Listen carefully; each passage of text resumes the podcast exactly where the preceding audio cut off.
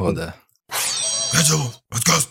Всем привет! С вами очередной выпуск Котелов подкаст. С вами я, Влад Легков, тимлит реактор разработки. Сегодня со мной мой коллега по разработке, наш ведущий бэкэнд-разработчик Василий Красиков. Привет. И наш гость, э, который, я думаю, не нуждается в представлении, Владлен Минин. Привет. Да. Особенно Привет, для ребят. Да, особенно у JavaScript сообщества. Мы заготовили сегодня несколько интересных вопросов. Надеемся, что у нас получится интересная, продуктивная беседа. Обсудим разные темы насущного дня и программирования. У нас сегодня много времени. Постараемся поразвлечься.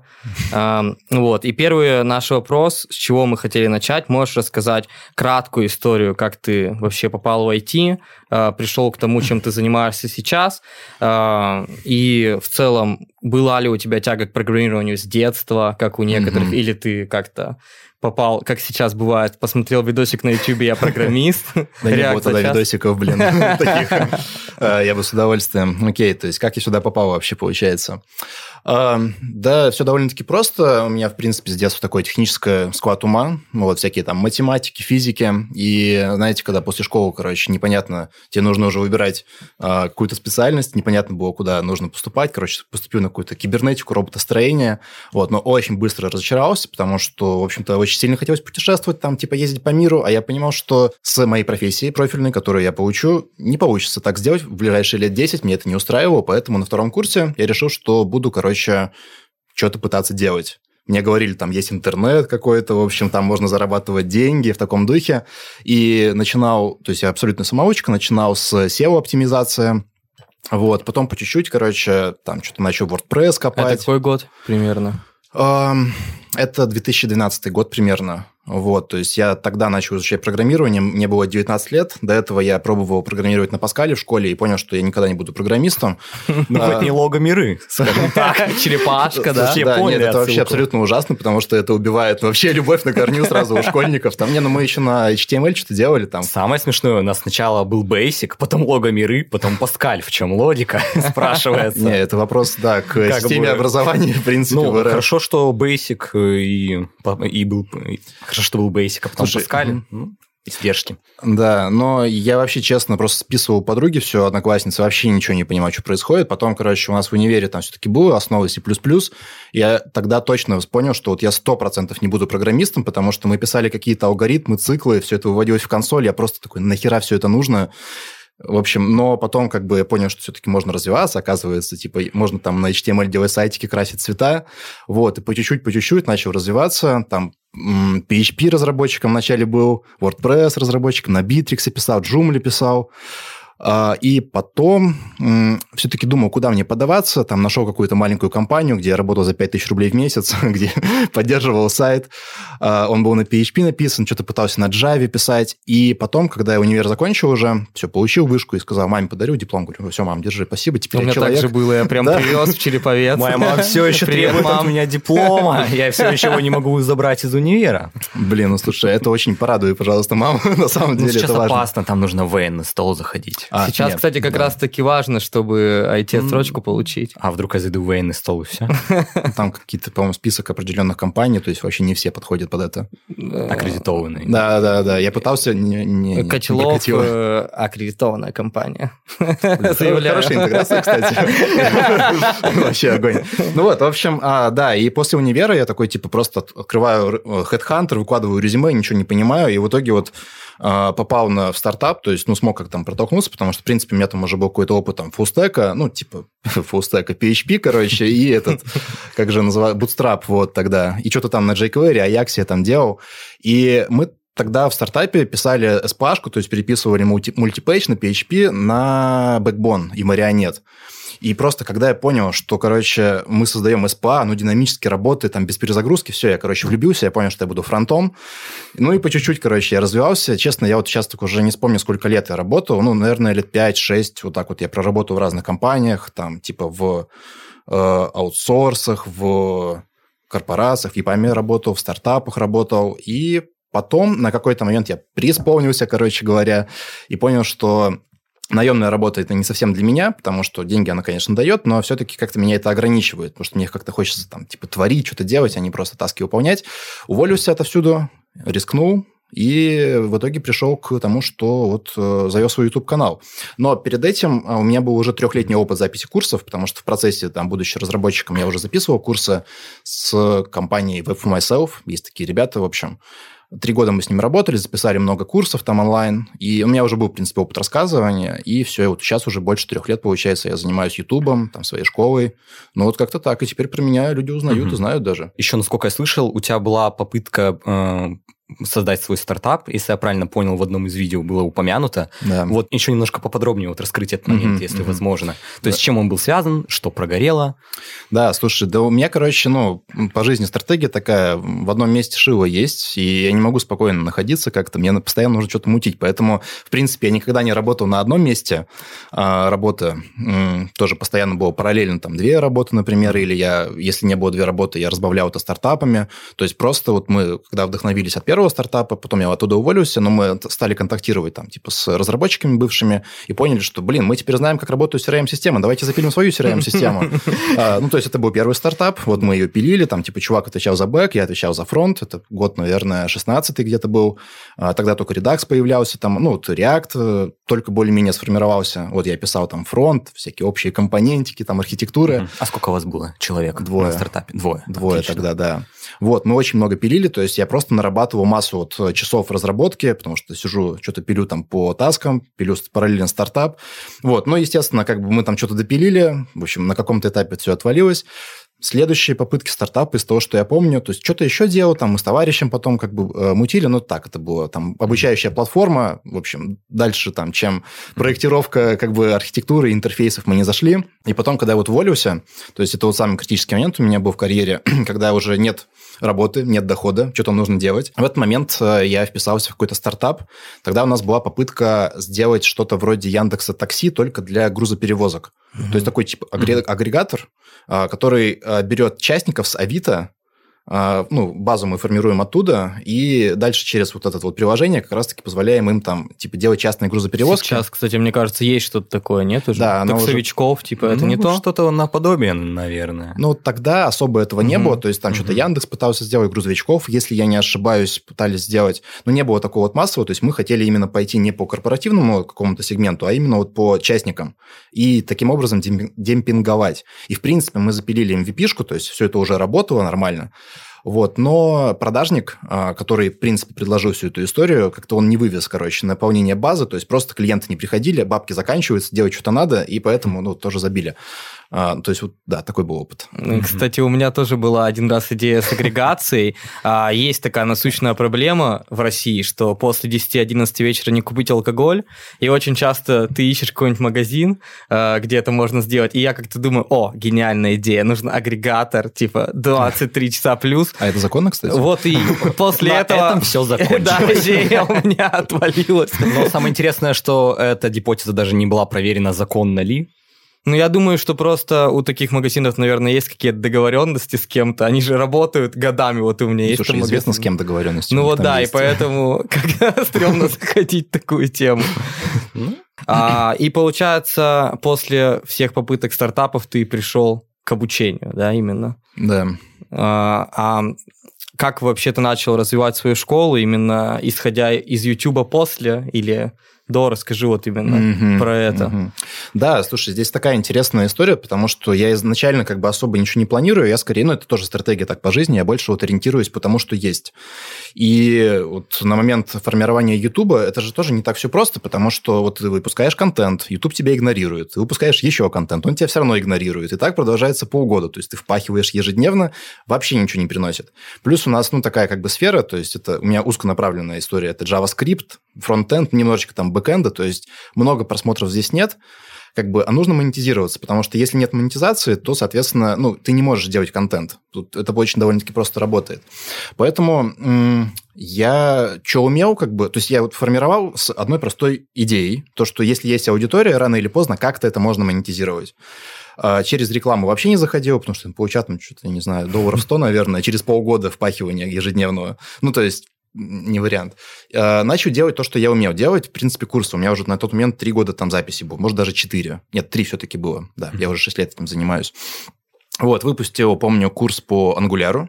ну, я обожаю просто ангуляр на самом деле. и выложил его на Udemy. И это вот, э, ну, знаете, да, площадку? Ну, платформа, где курсы да, Да, они забирают 50% Да, комиссии. только хотел об этом сказать. Очень жадная платформа. Очень конечно. жадная. Но, с другой стороны, они приносят трафик.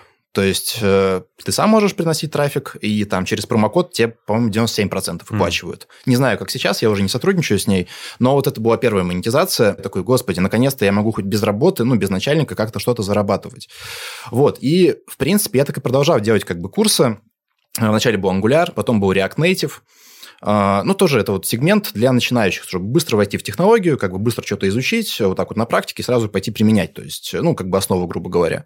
Потом я выпустил авторский курс именно по продвинутому фронтенду, то есть там чисто вот на ваниле писал фреймворк. И потом я выпустил курс по Vue, и тут была такая проблемка, короче, что, ну, больше людей, больше охватов, значит, люди там разные пишут, кто-то доволен курсом, кто-то недоволен курсом, там, критика, Мы уже понимаем, к чему ты клонишь. Нет, нормальная история, короче, вот. И действительно был этап, когда, короче, а, то есть для меня вот такой формат курсов всегда был абсолютно нормальный, потому что я никогда не учился там типа с менторами, там с кураторами. Мне вообще плевать. Есть контент, я его изучаю, иду практикуюсь. Все, у меня это работает. Но я общаюсь с аудиторией и понимаю, что люди, он, подавляющее большинство, им прям нужно за ручку их вести. То есть не просто материал выкинуть, а типа объяснить, подсказать, что-то помочь и так далее. И здесь я понимаю, что как измерить эффективность курсов, когда вот я просто его вываливаю, люди его скачивают, проходит, не проходит, непонятно. И поэтому было принято решение все-таки пойти через школу, где можно, ну, то есть формировать прям один курс, постоянно его улучшать, выводить вот эту вот систему кураторства, там, типа поддержки, выводить статистику, адаптировать и, ну, вести, в общем-то, к какому-то уже результату конкретному. Плюс вот тоже про результат, то есть авторский курс по технологии, ну, предположим, тот же самый Vue, человек его проходит и изучает какой-то материал. Но как понять, что вот он действительно получил какую-то ценность от этого? То есть, может, он просто посмотрел, ни хера не выучил, и получается, что я деньги с него взял, И пошел на работу. При да, а, типа или забил он, то есть, ну, вот, непонятно. И поэтому тоже должна быть какая-то вот э, мера эффективности вообще материалов. В нашем случае, там, ну, в текущем формате, к которому я пришел, это получение профессии, то есть устройство на работу. Как бы, если человек получает, значит, мы хорошо работаем. Если человек не получает, значит, нужно что-то менять. То есть, вот такая вот Вот это, идея. кстати, очень хороший момент. Вот я очень часто в рекламах замечаю, что разные курсы говорят, что мы вам гарантируем устройство на работу. Вот Мгм. очень порадовало, что у вас в школе такого не гарантируется. Вроде, насколько я знаю, вы ведете процент э, трудоустроенных. Это Да. у вас порядка 83, насколько я помню. Пока да. Ага. Сейчас, возможно, уже процент изменился, просто Мгм. цикл а, одного потока – это 7-8 месяцев. И Мгм. поэтому мы не можем очень быстро как бы там измерять, ну, и менять статистику, Мгм. потому что нужно смотреть, как, э, ну, заканчивается поток, и уже от этого, Мгм. а, ну, в общем-то, смотреть, какая результативность. Плюс мы каждый раз что-то обновляем, и мы обновляем быстрее, чем заканчивается поток. То есть, ну, в теории мы сейчас пришли к хорошему результату, но нужно подождать хотя бы там до марта-апреля, чтобы реально еще новые какие-то статистики показать. А вообще сколько примерно человек а, обучается или обучилось за все время в количестве? Честно, я вот вообще не знаю. То есть, ну, у меня команда, я же тоже Мгм. не каждый там, типа, вот момент э, изучаю, потому что это, по сути, прям, ну, большая система. У меня 38 Ну да. человек работает над проектом. И поэтому я не слежу конкретно, сколько людей. Я больше уже так, ну, поднялся повыше, за статистикой смотрю, вот именно там, что, что адаптировать, там, стратегические решения какие-то вывожу и так далее. То есть, даже там за маркетинг я особо тоже не отвечаю. Мгм. Мгм. А, Тогда мы, мы, может, сейчас вскользь за- затронем эту тему. Как раз-таки, что касается курса по Vue, была Мгм. такая неприятная история. М, Не очень, может, красивый случай, как мне, мне кажется, что э, такой блогер, как Илья Климов, э, решил пройти твой курс и, соответственно, оставить на него отзыв. Вроде бы он что-то и старался делать конструктивно, но вроде бы это все было высказано как-то э, одновременно и с нападкой. Вот, э, как мне показалось, это вызвало достаточно большой резонанс на Ютубе, в Твиттере, где-то еще.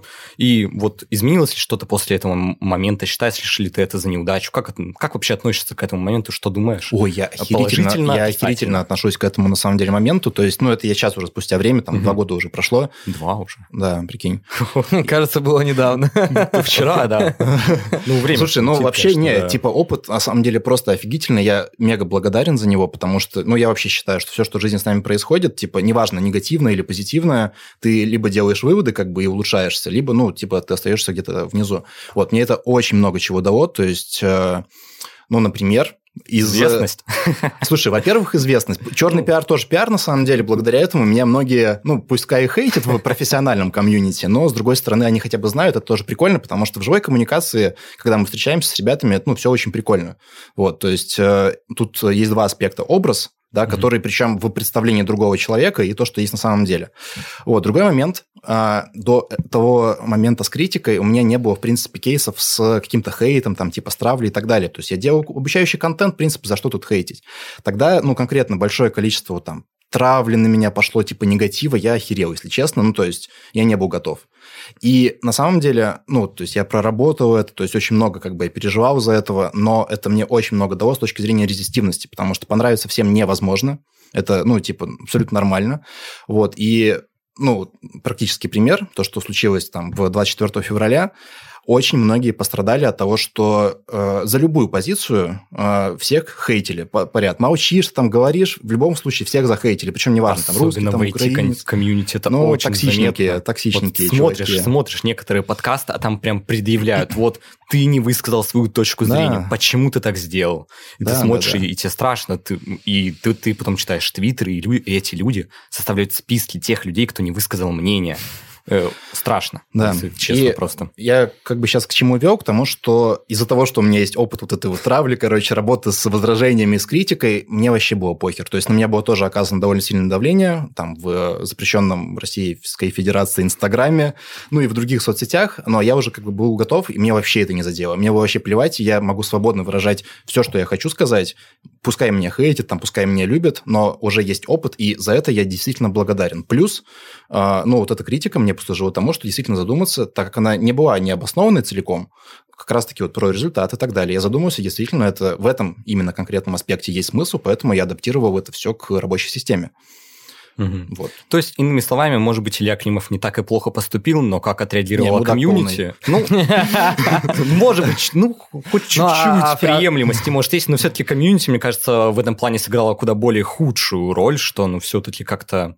Нет, понимаешь, тут э, вот, э, ну, это как бы, естественно, моя личная интерпретация, потому что это все появилось не просто так, так как все-таки Илья Климов э, с курсом по Vue был моим прямым конкурентом, просто я выпустил курс на неделю раньше его, и, безусловно, у меня маркетинг был в, ну, не- неправильно сделанный, это он абсолютно правильно заметил тогда, но фишка была в том, что он... а, Почему вообще вся эта херня Ну, разразилась? кстати, да, вот для, для него это же тоже в неком смысле получился пиар, на самом Конечно. деле. Да нет, я его тоже сторону понимаю, просто тут сыграла моя такая, короче, дворово-пацанская история про то, что, ну, типа, я сижу, что-то пилю, никто со мной не общается. То есть я делаю там свои проекты, все. И тут приходят какие-то чуваки.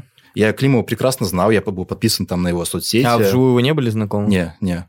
Вот, ну я как бы его контент потреблял. Мгм. Вот, и приходят чуваки, и мне свысока говорят, типа, ты делаешь неправильно, измени цену, в таком духе. То есть, окей, я готов к критике, но когда ко мне приходит, хер знает кто, говорит, типа, делай вот так вот, потому что мы лучше знаем, все, типа, Мгм. не, не по понятиям, короче, мне плевать, там, кто у тебя за статус, ну, как бы я готов вот отвечать. Поэтому я тоже, типа, сразу же, даже не пытаясь наводить диалог, потому что Асхирали ко мне так приходит, ну, тоже начал реагировать. Ему это тоже не понравилось. Он такой, а, окей, я тебя услышал. И все, и выходит обзор. А, об- Обзор э, тоже вызвал такой резонанс, хотя в действительности, если посмотреть его с точки зрения технического ну, контента, там типа какие-то ошибки, там вообще нет ничего про обучение. Ну, то есть, ну да, там я перепутал версии, в которых выходят какие-то фичи. Как это влияет на умение писать код студентов? Никак. А, что-то там неправильно с ударением называют, там что-то по-английски Ой, там неправильно. даже к ударению были придирки. Тогда нет, если посмотреть, ну, так вот сухо, Я- без эмоций, обзор, типа, ну да, там есть ошибки. но- Стало интересно даже пересмотреть. Я вроде его смотрел, тогда- тогда, тогда давно, уже я уже не помню. было. Тогда очень много на эмоциях было. Если вы разбираетесь там во фронте, если вы понимаете концепты Vue, если вы посмотрите сухо, ну, да, там какие-то базовые ошибки есть. Что там говорится про умение писать код? Ничего. То есть, э, это было просто больше эмоциональный эффект. И, безусловно, там, да, то есть, у меня тогда был период, вот это, что касается маркетинга, да, там были инфо-цыганские лозунги, но я тоже как бы делал их не потому, что, типа, больше бабла собрать людей, потому что я ни хера не понимал, потому что, я думаю, вы Делал, как заметите- делают все, да, наверное. Или не нет? совсем, не совсем. У меня тогда, короче, был наставник именно по маркетингу. Я постоянно с ним воевал, а он такой, типа, знатный инфо-цыган, короче, оказался в итоге. И он такой, типа, хочешь больше денег, делай вот так. А я как бы, ну, программист, я не умею в маркетинг, там, да, я не понимаю, как правильно там продажники писать. И да, я написал то, что написал, согласен, по-инфо-цыгански получилось. Вот. И это тоже мне дало опыт, на самом деле, понимать, что есть инфо-цыганщина, как делать все-таки эти заголовки, что такое экологичный маркетинг, потому что маркетинг – это неплохо, это часть нашей системы, это то, что нужно знать. Поэтому, ну, типа, Mm-hmm. Наилучшим образом, на самом деле. Mm-hmm. Хорошо, сразу же, сразу же следующий вопрос. Э, получается, да, для тебя он э, как человек оказался мудак, но но продолжил ли ты после этого потреблять его контент, смотреть его видео? Нет, конечно. Типа, ну, понимаешь, у меня есть такая фигня, что если, короче, человек мудак по жизни или лицемер, а я больше всего ненавижу лицемерие, потому что... Почему он лицемер? Потому что он на публике говорил одно, вот я такой весь белый пушистый, я за экологичность сообщества, хотя в действительности там была задача просто меня развалить.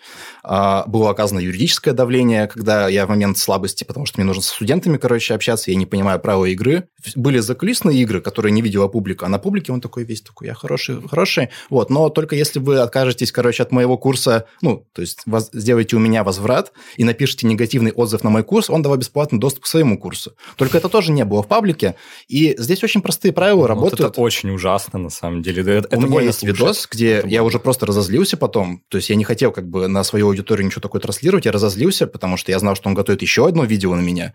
Ладно, я решил, окей, хочешь как бы воевать публично, давай публично воевать. А, ну и выпустил, где с пруфами все это показал. Вот. А здесь правило очень простое работает. Он на мне наварил 10 тысяч подписчиков. Я не помню точно, то ли на Ютубе, то ли в Телеге, но э, суть простая. Больше подписчиков, больше монетизации. То есть он, естественно, от этого выигрыша. Вот. Но как бы теперь уже просто я понимаю правила игры, и у меня больше охватов. Поэтому, ну, тут уже другая как бы система работы, больше такое не прокатит ну, прокатит, ну, как бы давайте поконфликтуем. Я, в принципе, нормально к этому теперь отношусь. Вот, пересмотрел Стаса как просто, на самом деле, ну, с точки зрения именно манеры как бы ведения публичных конфликтов, и я понял, что вот в рамках публичной плоскости это немного по-другому работает. Молчать не нужно, нужно наоборот говорить. Окей? Это весело. К слову о лицемерии Стасе, а и как просто, который так часто фокусирует на этом внимание. Ну, у Стаса хорошо получается публично конфликтовать, даже когда домой приезжают, он до этого доходит, да? Слушай, ну, к Стасу можно по-разному абсолютно относиться. Мне больше нравится то, как он именно идет, пытается, во всяком случае, идти через аргументацию. То есть кто-то видит в нем, типа, поливание хуями там мамок и так далее, ну, вот эти эмоции. Вот, но все-таки я вижу за ним больше конструктива, именно вот какой-то логического там мышления и так далее. Мне это именно больше импонирует. Э, теперь, если ты хочешь э, смотреть на вот это поливание хуями, придется платить по 300 рублей в месяц месяц на бусте. Между прочим, стоит того. Я, кстати, так и не подписался по твоей Я рекомендации. на бусте у него. Я только за 6 соток подписан. Не знаю, что это дает, но ладно. А, кстати, в продолжение а, мы вот сейчас обсудили эту историю с Климовым. Там же было как, что он, получается, вначале тебя захуесосил лично, да, то есть тебе, а потом уже выпустил курс с разговором. Ну, он вначале предлагал на дебаты пойти, вот, но я отказался от дебатов, потому что я говорю, чувак, я готов идти, если мы на равных будем, а не так, что типа ты крутой, а я нет, и как бы, ну, что я буду отчитываться перед тобой, нахер мне это надо. Естественно, у тебя опыта больше. Ну, это правда так, у него и опыта, экспертизы больше. Я как бы отказался, и он такой, ладно, окей, сделаю обзор. И потом у него вышел еще бесплатный курс, да, насколько я а, помню? А, ну, на насколько я знаю, бесплатный курс, потом он вначале хотел его платным делать, но чтобы, короче, перед своей аудиторией а. не выглядеть, что это конкуренция, он сделал его бесплатным, но как-то по-другому, короче, монетизирует. Он так и не закончился, да, этот курс. я а, помню, он у него все курсы не заканчиваются. Вот, да, вот хотел тоже про это сказать, что очень часто вижу, что его подписчики жалуются, мол, они заплатили э, за какой-то там курс, где он обещал дополнительный контент спустя а там N количество времени, и потом ничего нет да. все исчезло. Да, да, да. Там на хайпе как бы люди, вот, ну, он выпускает какой-то контент, а потом просто это не завершает. Кейсов огромное количество, там по три года не выпускает и создает новые. То есть собирает монетизацию и как бы вот, ну, кормит завтраками. Да, безусловно, он делает возврат денег по требованию, но типа не заканчивает продукт. Блин, а я тогда два месяца, сука, сидел над этим вью, я его закончил до конца, то есть я никого не наебал.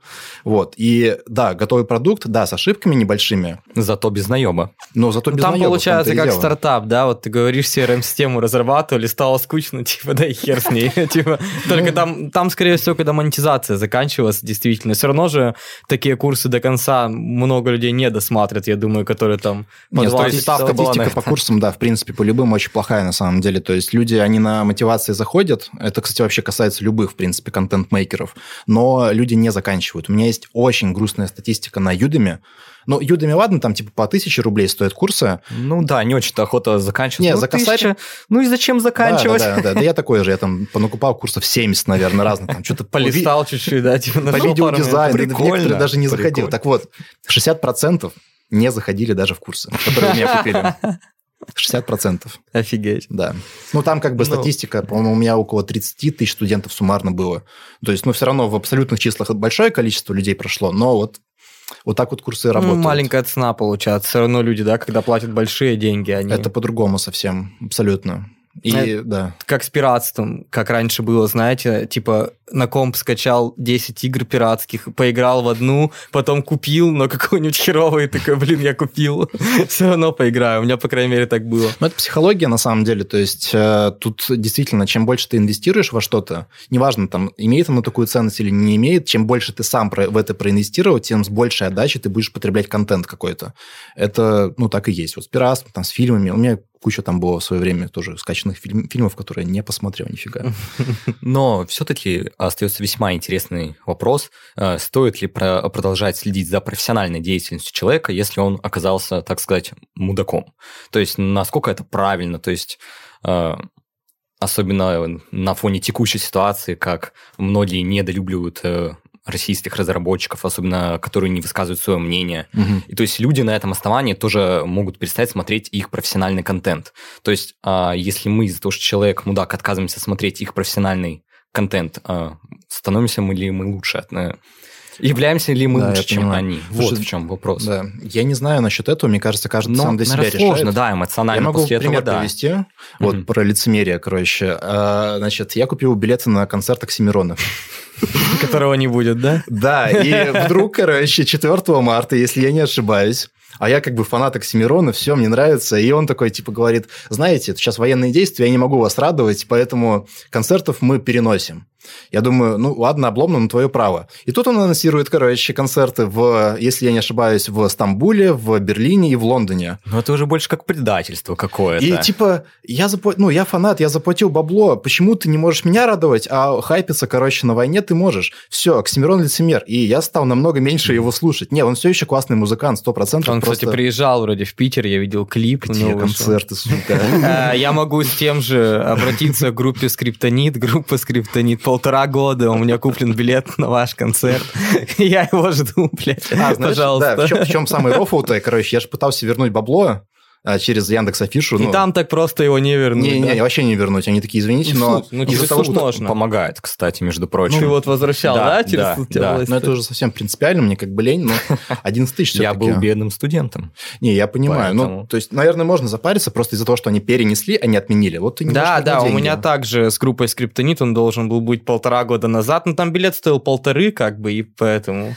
Но все-таки... давай сейчас я отвечу Да, да, на твой вопрос профильного. Да, вот Ну, именно что касается конкретно Климова, я не считаю о том, что если человек как бы там, ну, э, я не хочу даже сейчас оценивать, потому что каждый пусть для себя оценивает Но лучше не конкретно. Климова, все-таки именно мы говорим про конкретно э, про техническую часть. Вот именно есть какой-то человек, который Мгм. технически грамотный, не обязательно это Климов, то есть это ну кто угодно на самом Ну, деле. да, короче, есть я это не считаю, что, да, в принципе, нет никакой проблемы, если человек приносит пользу ну, лично для тебя. Мгм. То есть, э, пускай у него там неправильная позиция, ну, неправильная с твоей точки зрения. Если контент полезный и интересный, то это не делает контент хуже, если, допустим, там у него не те политические взгляды. Или он там на другой стороне. То есть, я не вижу здесь проблем. Да, немного сложно морально, но... Типа, мне кажется, нужно абстрагироваться, потому что есть профессиональная плоскость, есть человеческая плоскость, все мы люди разные, у всех разное мнение, это нормально абсолютно. Поэтому, ну, Ну, так. как бы Владилену, я думаю, все равно Климова не хочется смотреть в целом после ситуации. Нет, как слушай, что касается Климова, а, просто если, ну, опять же, без эмоций на него посмотреть, в чем прикол? Он позиционирует себя как супер-мега-эксперт всех экспертов, там, типа, вот это вот все. Но просто именно сам контент, а Попробуйте оценить, насколько он полезен с точки зрения методологических материалов. Ведь его контент, он больше про самолюбование. Смотрите, какой я пиздатый чувак и как круто умею делать. Никто с этим не спорит. Чувак, ты реально крутой. Но с точки зрения методологии, а для какой целевой аудитории и что конкретно ты объясняешь? То есть, может попробовать именно без эмоций на это посмотреть, без вот этих вот э, шаблонов типа там сеньор, гитлаб, вся херня. Посмотри, а какая польза у этого контента? И уже от этого оценивать. Мгм. Отлично. Да, В принципе, прекрасный ответ. думаю, эту тему можно, на самом деле, Мгм. закрыть. Окей, а, со школой фронтенда все понятно, но вот я вот лично сейчас на рынке не вижу школ, которые касаются именно конкретно Node.js, чтобы... То есть нету вот этих мест, где можно прийти и стать бэкэнд-разработчиком. Э, Планируется ли у вас что-то такое? Или Или не особо? Слушай, интересный вопрос, на самом деле. Честно говоря, я пока не знаю. И сейчас объясню, почему. А, То есть я сам профильный фронт, и поэтому в первую очередь я считаю, что вот обучающую программу какую-то я могу построить вот именно только на своем опыте. И сейчас мы развиваемся только в, в рамках фронтенда. То есть сейчас Джун фронтенд будет по верстке, мы готовим медла, то есть, ну, более какие-то advanced технологии. И после этого уже будет какая-то критическая база там вот этих вот учебных материалов, именно системы, после чего я уже подумаю, то есть, насколько мы компетентны и готовы масштабироваться там в сторону бэкэнда, например, потому что я хоть и понимаю бэк, но профильно я этим никогда не занимался, и все-таки тут уже нужно брать э, консультации там у экспертов и так далее. Поэтому пока не могу сказать. Но Мгм. думаю, что на- надеюсь, ну, что будем, да. Мгм. Бэкэнд тоже важен. Бэкэнд тоже важен. Это прям должен быть слоган. Блин, я просто, э, да, в своем контенте периодически подшучиваю над PHP-программистами. Нет, я уважаю их, безусловно, но типа, почему бы не пошутить? Когда Ну, когда есть но в конце предложения, да? Все-таки PHP более старая платформа, если, конечно, э, если, конечно, посмотреть на развитие комьюнити Node.js и PHP, там просто разительная разница, разительная разница. Вот, ну то есть эм, Node.js только-только осваивает Nest, смотрит в сторону IOC-контейнеров, а в PHP спокойно уже э, делают все на основе там чистой архитектуры, все вокруг домена строят, и, ну и всякие вот такие конференции у них почаще встреч- встречаются, чем про Node.js. Поэтому хоть мы тут и шутим, но это все их темное прошлое. Нет, потом Наверное, там будет- уже все изменилось. Потом Поэтому... будет весело, когда их станет все меньше и меньше, а поддерживать кому-то надо будет зарплаты у PHP-разработчиков. Это как да, Angular всё JS выше и разработчики выше. сейчас все на нем написали что-то, а сейчас попробуй найди специалистов и желающих на нем поработать. И нам еще говорили в EPAM про то, что да, вот это legacy технологии, и вообще-то их можно учить, чтобы потом неплохо так монетизироваться, потому что спецов не будет. Вообще Но- рабочая схема. Может, схема и рабочая, но, наверное, это весьма грустно. Сидеть, ну, это Не, как кстати, jQuery. Знаешь, не для всех. Я вот пообщался с людьми, а многих, например, это устраивает. Многим там по кайфу, например, на 1C писать. 1С, как правильно. Я чуть мой. не устроился как-то на такую после практики в универе. Я- был в шаге. Блин, я недавно увидел 1С э, код, ну, типа по-русски команды. Типа, Там причем- про Yoptoскрипт? не, ёптаскрипт, это Э, Там, кстати, можно писать э, на английском в 1С, но всем принято писать по-русски. Это очень угарно, реально. Патриотичненько, короче. Да. Ну, это странно выглядит, но если работает, ну, да и окей. Но все-таки мне кажется, что legacy код, который относится к фронтенду и который относится, например, к, э, к другим языкам, очень сильно отли- отличается. Э, Ну, то есть, к чему я веду? То есть, jQuery, вот уже ты пишешь на нем, и ты понимаешь, что он очень сильно морально устарел. Если ты сейчас э, сядешь писать PHP, э, PHP, в общем-то, обычный язык программирования, по- почему бы и нет? То есть, это, наверное, Слушай, вот ну, так насчет остатки PHP, фронтенда. насколько я знаю, как бы, а, почему, на самом деле, язык-то хороший, вообще не в языке дело, потому что это просто инструмент, все зависит от рук разработчиков. Просто раньше, типа, вот э, PHP был наиболее популярный, ну, там вот возьмем какой-нибудь, не знаю, год с 6 там, по 15 условно говоря, Мгм. и все, кому не лень, писали любой PHP-код и наворотили кучу говнокода CMS-ки, вообще. когда у тебя были, да. CMS-ки, вот это вот У тебя и фронт, и PHP, и Да, все, да, да, да, короче, да, да, и кучу. поэтому как бы вот есть критическая масса говнокода, которая ассоциируется с PHP, но на самом деле это никак не характеризует непосредственно язык. Он нормальный язык, что там крутые подходы есть. Ну да, но здесь все-таки был посыл более в том, что legacy backend не так плохо, как legacy frontend. А, Вот что про это думаете?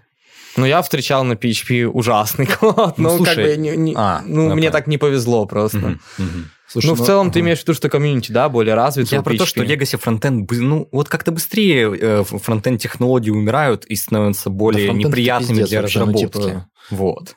А он очень Что быстро я? адаптируется, очень быстро меняется, постоянно что-то новое вводит. Вроде бы сейчас там по ощущениям есть какая-то, ну, не то чтобы стагнация, но как, хоть какое-то плата, короче. Ну, то есть там вот эти вот React, инфраструктура, ну, вот базовая. Но все равно, то есть постоянно что-то новое выходит, и да, Legacy Front – это печалька. Печалька, когда у тебя новый проект, и ты смотришь через месяц такого, это уже Legacy. слушай. Недавно видели просто такой пример с Васей. Но это не наш Ну, проект. Да, не будем об этом. С точки зрения девелопмента постоянно хочется что-то переписать. О, есть новая технология, нужно внедрить, но с точки зрения бизнеса это, типа, не, всегда рентабельно. Ну, Точнее, почти никогда не рентабельно. Кстати, у нас, типа, с этим все неплохо, и в целом ресурсов выделяется достаточно, и на рефакторинг у нас прям времени. Ух, типа, как хочешь. компания. нативная интеграция опять была. Так, э, у нас еще есть вопросик э, про важность высшего образования. Можешь рассказать про это, как да, и пригодилось ли что-нибудь вот из э, твоей специальности, кибернетика и как-то там, Роботостроение, и да. роботостроение. Прикиньте, короче, я только сегодня с утра записал шорт на YouTube, э, нужно ли программисту высшее образование. Я выложу его завтра, И мы завтра это прокомментируем. поэтому, да, все комментарии потом. Нет, на самом деле я, э, ну, так скажу, что сейчас все-таки, опять же, с моей колокольни, высшее образование для программиста не нужно, потому что, честно говоря, я не вижу никаких вот этих институтов, университетов, которые бы давали актуальную, хорошую технологическую базу под современный стек, особенно что касается там JS-разработки. Ну и, вероятно, там и для других э, языков программирования. Может быть, там чуть получше. Э, Вот, кстати, я ходили мы в ИТМО с лекцией, и там люди задавали хорошие вопросы, а на второй курс вроде там был. У них у всех был GitHub, и я подумал, что вот ИТМО, возможно, движется в эту сторону, и там прям приходили люди их устраивать, ну, как трейни, наверное, Мгм. и там Java, C-Sharp, C++, у них таблички висели, очень много людей было. Вот как бы я думаю, что если хочешь в России разрабатывать и получить вышку, иди в ИТМО. Ну вот Как-то вот у я меня- бы э, прям вот так не согласился бы с этим утверждением. Вот э, в моем случае обучался в УТИ, э, информационной системы и технологии, и все-таки вот спустя какое-то время после выпуска из университета я понимаю, что некоторые темы там реально были интересны, то есть взять э, те же самые стейт-машины, мы их проходили, но в свое время я не знал, что это может быть где-то полезно и применимо, да. Это большая а, проблема, да, кстати, когда тебе не объясняют. Э, проходили методы оптимизации, а потом ты узнаешь, что на этом прям весь ML построен, да, и потом такой, блин, почему я на это все не ходил, это же, оказывается, так было актуально, то есть, мне кажется, даже большая Знаешь, проблема, что они актуальность не объясняют. Сто процентов. С этим я полностью согласен, потому что вот заканчивая, да, как бы тезис, это вот, ну, первая была моя часть. У меня вообще-то инженерная специальность, не программистская, и поэтому у меня, в принципе, там, то, что я применил в профессии, вообще практически, ну, точнее, то, что я применил из высшего образования в своей профессии, там, в своей карьере, э, стремится к нулю. Пожалуй, только вот то, что нас заставляли учить кучу вообще непонятного абстрактного стафа, типа там э, физики какой-то, высшей математики, я понятия не имею, зачем это нужно, но как бы вот э, этот нейронные связи это образуются, то есть и потом, когда я перешел во фронт, я такой, что? Это так просто оказывается? Ну, серьезно, вот после того дерьма, которое мы прошли за 4 года, а, то есть э, я для себя пользу выбрал то, что это очень сильно развивает мозг, если ты действительно, ну, не покупаешь как бы там сессии, а действительно учишься, а мы даже сука, за коньяк не могли купить вообще ничего. То есть у нас просто дрючили. Поэтому в этом плане мне повезло. Но как бы вышка 100% нужна. То есть э, если она есть, это большой-большой плюс. Просто я говорю про то, что если ты хочешь устроиваться, там, зарабатывать, и если ты, в принципе, как бы там, не знаю, замотивированный чувак, это не обязательный Да, фактор. Да, Всё. абсолютно. Вот, абсолютно. но если у тебя есть вышка, блин, конечно, ее нужно получить. Это же, ну, Мгм. типа, все-таки важно. Это мозг как минимум развивает. Мгм. Да, с, И, этим, конечно. э, что касается твоего комментария, то я думаю о том, что, безусловно, есть, знаешь, такая как бы вечная база, там, вот, алгоритмы оптимизации, там стоит машина, еще что-то, что не зависит конкретно от э, технологий, там, конкретно сиюминутных. Если дают эту базу, ну, типа, это очень круто. Что касается фронтенда, где могут дать базу вот того, что есть во фронте? Да, ну, типа, сами Ну, у меня в универе было это- машины подходят для фронта, но вот что еще можно У меня в универе знаю. ве- была верстка на таблицах. типа, Ну, «О, слушай, почти у кайф». всех было. А, Знаете, что самое адовое дело с точки зрения фронтенда? Это верстка, короче, писем на таблицах. Это просто таблица внутри таблицы. Там такие лютые фракталы вообще. Это адище вообще не- непонятное. Ну, верстка писем отдельно, пляска вообще.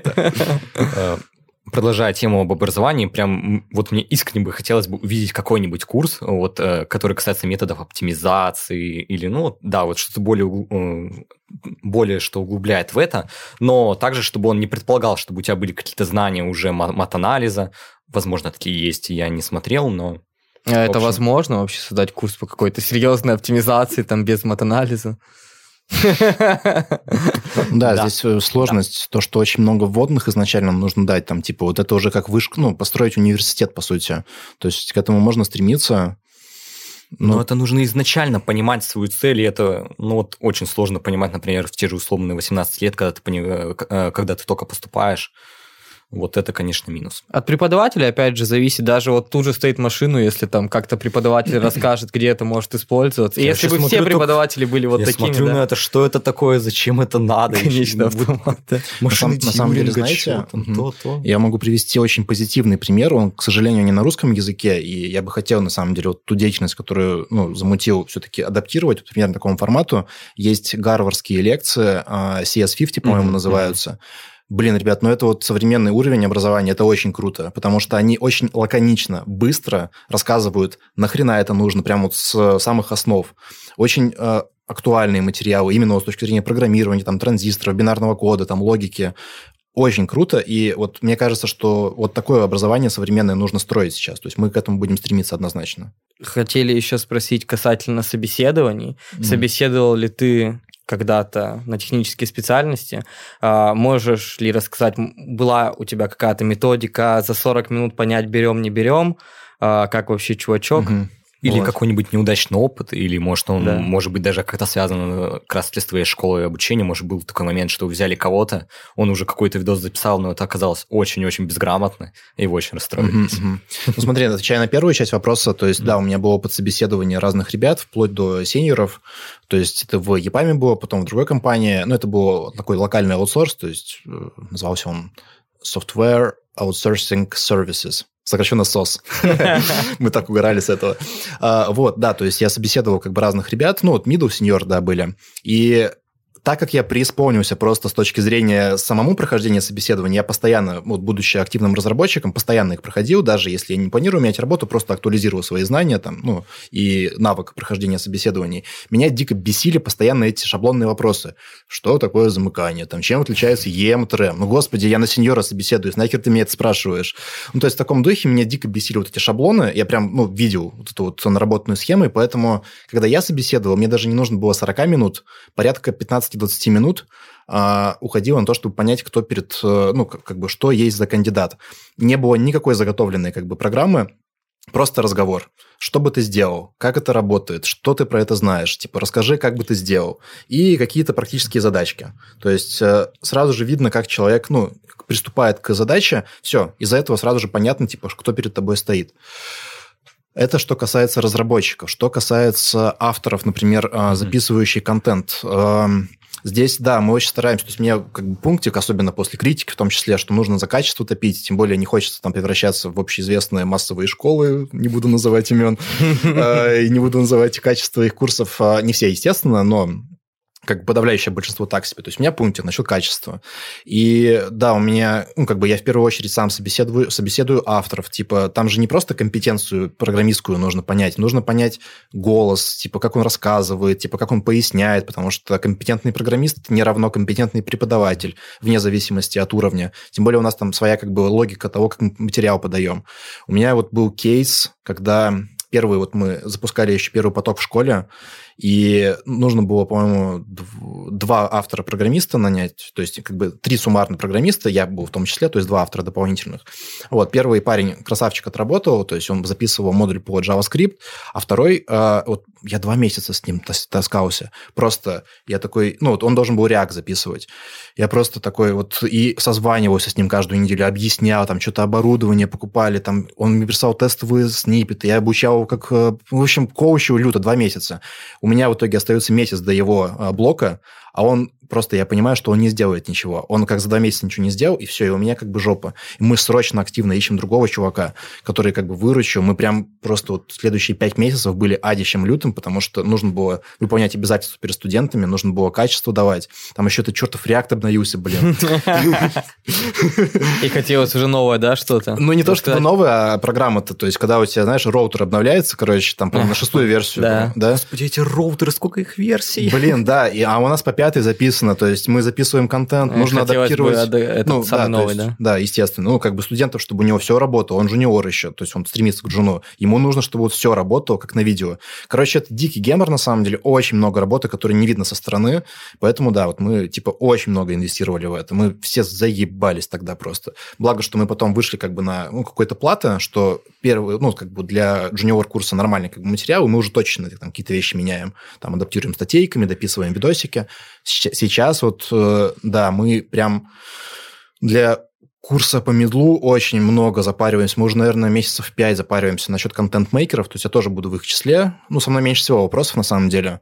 Ищем прям реально крутых ребят. Не просто какого-то рандомного разработчика, а прям реально классных ребят. Мы очень много им платим за то, чтобы, ну, все-таки получался mm-hmm. очень классный, как бы, крутой материал. Mm-hmm. Вот, допустим, есть я, и я хочу прийти и стать контент-мейкером, но, допустим, у меня все не очень хорошо с подачей. Э, что-то примерно могу рассказать, но так не всегда хорошо. Mm-hmm. Берете ли вы таких людей, помогаете ли им, или все-таки ищете тех, кто сразу уже может все четко э, сам составить программу, сам рассказать?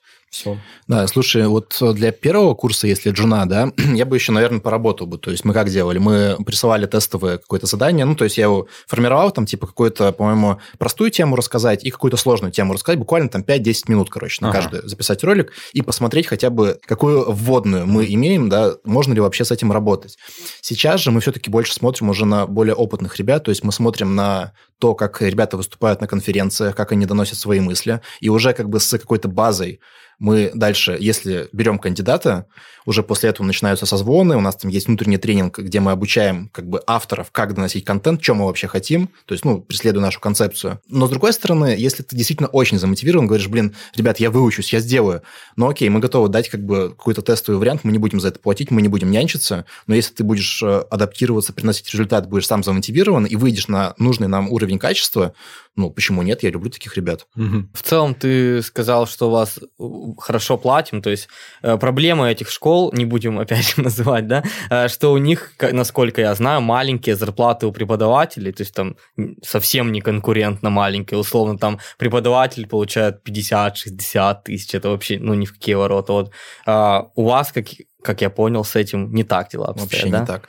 Слушай, я тебе так скажу, что почему, опять же, у школы, так как, э, будучи публичным лицом в узком сегменте, меня же постоянно звали, короче, быть контент-мейкером, там, либо автором, записывающим контент, либо составляющим программы. Я прекрасно знаю, какая методология у этих школ, и это трендец, мягко говоря. То есть я не говорю за всех, но у подавляющего большинства. И поэтому мы идем совершенно по другой системе. То есть там чистая коммерция, короче. Типа меньше инвестируем в продукт, больше делаем продаж, короче. Ну вот и все. И вот бизнес-модель. Классно.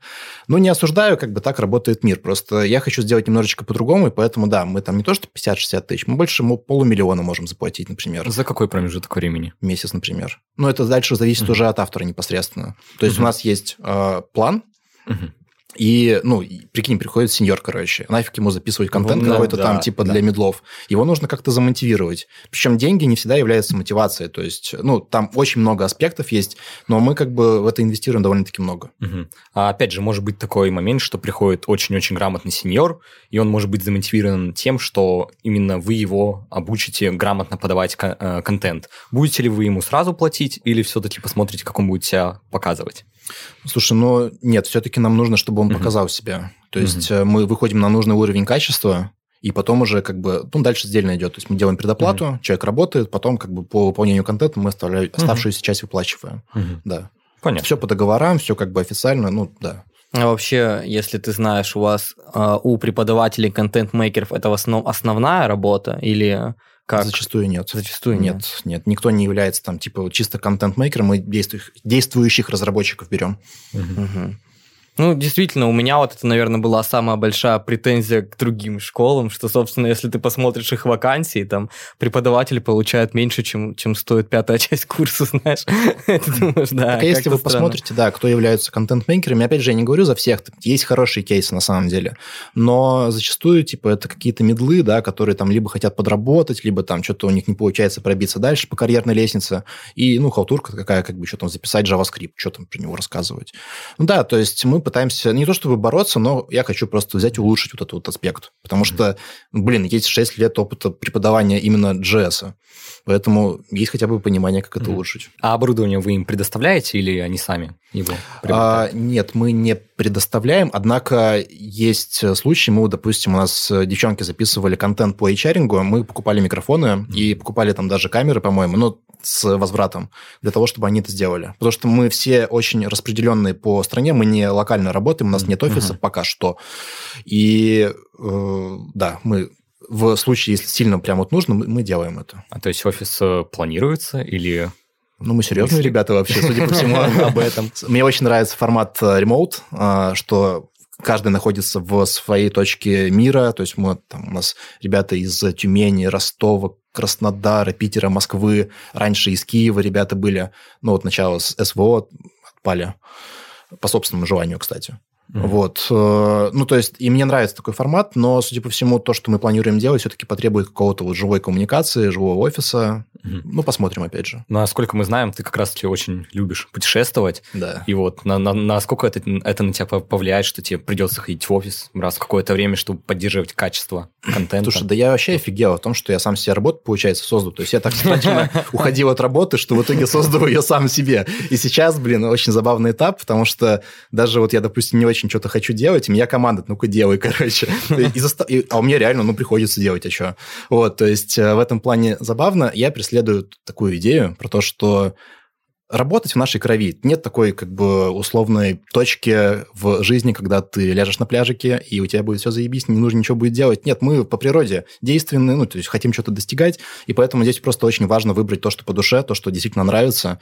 Мне нравится этим заниматься, тут ни хера непонятно, очень сложно и э, очень интересно, поэтому нет, я просто вы, выработаю такой алгоритм, что я буду свободен в своих действиях, но при этом как бы почему бы и не сформировать. Угу. Ну, кстати, насчет того, что работа в нашей крови, наверное, здесь есть разные люди, я просто считаю, прям кардинально. То есть некоторые люди действительно хотели бы работать ради того, чтобы лежать на пляже, знаешь, а не работать, чтобы может, жить они, для работы. Может, они еще не приближались к тому, к тому моменту, что у них исчезает работа и у них есть достаточно денег. Может быть, они к этому придут и сами все поймут. Потому что мне кажется, вот абсолютно правдивое высказывание, что не работать прям очень сложно. Угу. Это кажется, отдельная это... работа. Да, да, это можно платить, чтобы не работали люди. Мне кажется, это миф, э, который в обществе там кому-то еще откликается про то, что настанет этап, когда ничего не нужно делать. Ну, типа, это скучно ничего не делать, серьезно. То есть, ну, не обязательно работать, там хобби разные есть, там, как бы деятельность, и что-то все равно нужно делать. Просто валяться – это скорее уже какое-то психическое отклонение, если ты ничего не хочешь делать. Полностью согласен. подкаст. Продолжим тему, которая касается путешествий. Планируешь ли в ближайшее время куда-то поехать, где-нибудь, может, перезимовать планируешь mm-hmm. или что-то подобное? Да, а, на самом деле, вот я сейчас размышляю, то есть мне, в принципе, вот я базируюсь в Питере, а, я остаюсь в Питере, кайфую здесь, и... Но зима. Но зима близко, как говорится, а, как вы знаете, в Питере хорошо все, начиная примерно с середины апреля до середины октября. И дата, когда мы записываем, уже это середина октября, поэтому дальше тут все очень плохо. И как бы мне нравится Питер как база, ну, то есть тут прям комфортно, не такая энергетика, например, как в Москве, то есть мне нравится, короче, здесь темп, при этом все-таки есть вся инфраструктура, но путешествовать мне очень нравится, поэтому я сейчас раздумываю над тем, не поехать ли мне хотя бы на месяцочек в, на Бали какой-нибудь, ну, если там границы будут открыты. Но потом обязательно вернусь. Ну, и были еще идейки в Москве пожить, но что-то я пока вот не знаю. В Москве прикольно пожить. Только за, правда, я вчера на самолет опоздал из-за Москвы, но не знаю, мне прям кайфую. не, я когда приезжаю, мне прям очень нравится. То есть там, конечно, очень круто все сделали, инфраструктуру, там, ну, прям такой очень крутой город, особенно в центре. А, не выезжал за МКАД, ничего не знаю. Ну, в общем, да, не, пока, в общем-то, остаюсь. Угу. Еще, что касается путешествий по России, может быть, какие-нибудь места прям офигенные мог бы порекомендовать, которые бы стоило посетить. Вот я, к примеру, недавно был на Алтае, всем рекомендую Блин, классные красава. виды, классные горы. Но там, что обязательно нужно учесть, нужно обязательно там ездить на, на машине, то есть без этого никуда чтобы все-все-все посмотреть. Угу. Вот. Поэтому, может быть, какие-то у тебя рекомендации есть? Да, однозначно. Я вообще удивился, что ну, для меня всю жизнь было, знаешь, так, что вот за границей хорошо, нужно поехать там Гранд Каньон, короче, а в России смотреть вообще нечего. Ну, там что-то территория, ну, бесполезная какая-то. А в итоге оказалось, что просто в России маркетинг в сратый абсолютно, никто ничего не рекламирует, хотя мест тут просто звездят, какие крутых. Из таких уж, что на скидку, это, безусловно, Алтай, очень круто. Байкал, невероятно. Мечта. Я Ничего подобного не видел вообще. Я там еще тем более Випасну проходил 7 дней. Мы молчали на берегу э, Байкала, и потом поехали три дня после Випасаны с девчонками на остров Альхон, и там мы находились. Альхон – это вот, ну, прям посреди Байкала. Просто если у вас есть возможность, езжайте. Круче место, ну, правда, пока вот по энергетике, там, по видам не видел. Камчатка, моя любовь тоже, очень круто. То есть я там дважды был, вот я буквально там пару недель назад вернулся, невероятно классно, тем более, что там пока еще туризм только зарождается, и все очень дико, очень красиво. М, Что еще сказать? Ну, Кировск какой-нибудь. Ну, мне там на лыжах нравится кататься. Кировск это под Питером? который? Мурманск. Под Мурманском, Под Хибина. Мурманск. Кольский А, полуостров. Ага, просто мне кажется, под Питером тоже есть Кировск. Там Киров Есть. ну, или Киров. Не, не, есть, Киров, есть. да? Я Да. вчера там был. Поэтому не надо. Да, есть, есть, э, вот, ну нет, я говорю про который на севере находится. Ну, там прикольно, там не то чтобы супер красиво, но, типа, кататься. Архыз вот я посещал, прикольно. Там очень красиво, кстати, горы классные Кавказа. Я хочу очень сильно поехать в Хакасию, но я там не был пока. А, Но говорят, что там тоже, типа, невероятно круто. То есть, вот, ну, пока вот такие локации. В общем, хоть ситуация в стране сложилась не самая лучшая, зато теперь можно как-никак раз- чуть-чуть развивать туризм. Ну, там. Ну, вот Карелия ты- еще, вспомнил. Да, кстати, очень тут тоже классное место, недалеко от Питера. Все, кто рядом, прям езжайте даже. Пять лет живу в Питере, меня все постоянно зовут в Карелию, но я так и не съездил. Езжай, Советую. Не пожалеешь. Хотя бы автобусную экскурсию. Вот серьезно. Мне Ну, нравится да. делать рейд вокруг Ладожского озера на тачке. Ну, как рейд. Типа 2-3 дня, короче, ты в пути, но постоянно вот смотришь там разные места. Очень классно. Есть Прямо вокруг прикольные. озера, да, вот так Да. Прикольно. Да, не, очень весело. Там через Сартовалу, наверное, все это Да, проходит. да, да, да, да. Очень кайфовое место. Атмосферное. Меня, меня, мне в последнее время советовали вот э, Алтай, Вася, и Дагестан с чем, с Чечней. Мне вот прям уже несколько человек ездили и советуют. Ты был там? Нет? Я не был, у меня, короче, друг хороший, он, э, ну, у него свое агентство по этим авторским путешествиям, вот, и он постоянно гоняет там, в том числе по Дагестану, там, по Чечне, вот, и это следующий мой пунктик, куда я вот по России хочу поехать, потому что там тоже невероятно круто, но я, к сожалению, до сих пор там не был. Хороший вариант, чтобы перезимовать. М, Ну, в целом, да. Ну, будем отталкиваться от ситуации, да. Тоже верно. Зима близко, как говорится, да. Подкаст. Мы также ознакомились с твоим последним стримом. Там ты, э, наверное, в первый раз э, за все время на канале коснулся темы политики. И, соответственно, из-за этого есть э, парочка интересных вопросов. Соответственно, как ты к этому пришел, что вдруг ни с того ни с сего начал увлекаться политикой? Насколько мы знаем, это еще произошло до СВО. И То есть, как вот так вышло, что вот тебе, допустим, условных 28 лет, все, иду, изучаю, как устроен мир. То есть, как так? Да хз, мне просто интересно. Ну, типа, мне всегда интересно было изучать разные аспекты жизни того, что здесь происходит, потому что есть поверхностная позиция, а ну, мир, он всегда, всегда, в любом случае, он сложнее, потому что когда ты углубляешься в какую-то тематику, открываются новые грани, и, ну, в общем-то, таким образом и делают. Честно скажу, я начал прям сильно этим увлекаться с момента вот этого короны, потому Мгм. что, честно, ну, для меня лично, опять же, было больше похоже на то, что это какая-то больше массовая истерия, чем, э, ну, реальный вирус. То есть, не, вирус-то есть, базара ноль, как бы просто, типа, настолько информационная повестка там сильно нагнетала все это, что ну, как бы статистика не соответствовала информационной повестке. Я начал копать в эту историю, вот, и дошел потом там до всяких там капитализмов, еще всякие теории заговора и так далее. А вернулись к Марксу, да. А Комитетском вернулось в капитала, да. Да, то есть, ну, мне просто на самом деле это интересно, а тем более, ну, вот все-таки плюс э, моей деятельности там предпринимательской, что есть свободное время. То есть, э, иногда бывает так, что, типа, вообще не продохнуть, и приходится очень много делать. Но, с другой стороны, нет какого-то фиксированного графика, есть свободное время что-то изучать. Поэтому, ну, вот сидел, изучал с девушкой. Да.